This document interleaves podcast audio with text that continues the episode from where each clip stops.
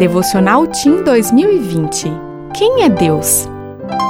5 de novembro. Santa Paciência.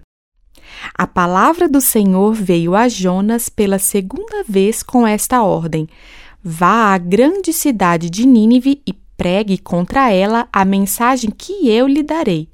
Jonas 3, 1 e 2. Deus foi claro com Jonas: vá depressa à grande cidade de Nínive e pregue contra ela, porque a sua maldade subiu até a minha presença. A ordem era ir depressa e pregar. Mas, em vez de obedecer, o que Jonas fez? Fugiu.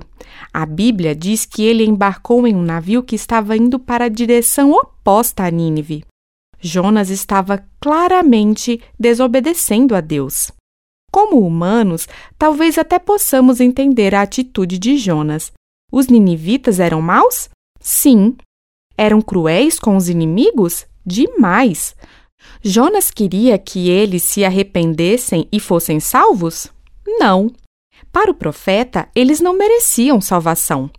Então Jonas disse não a Deus e correu para o outro lado. Deus poderia ter desistido dele e passado a missão para outro mais corajoso e obediente. Mas Deus não desiste das pessoas.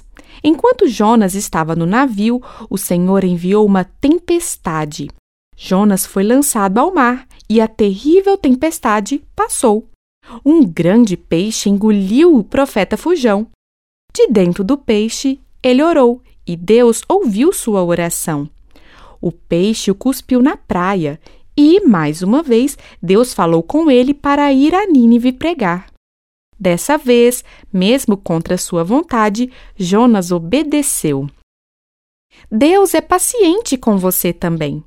Quando você diz não a Deus, as consequências podem não vir imediatamente, porque Ele é misericordioso e compassivo, muito paciente, cheio de amor. Às vezes, ele envia uma dificuldade para chamar sua atenção. Deus quer que você se torne mais semelhante a Ele e espera pacientemente que você faça isso. Você está dizendo sim ou não a Deus? Seja obediente a tudo o que Deus mandar, e assim você será uma bênção aonde quer que for. Eu sou Annelise Illy e trabalho na Casa Publicadora Brasileira.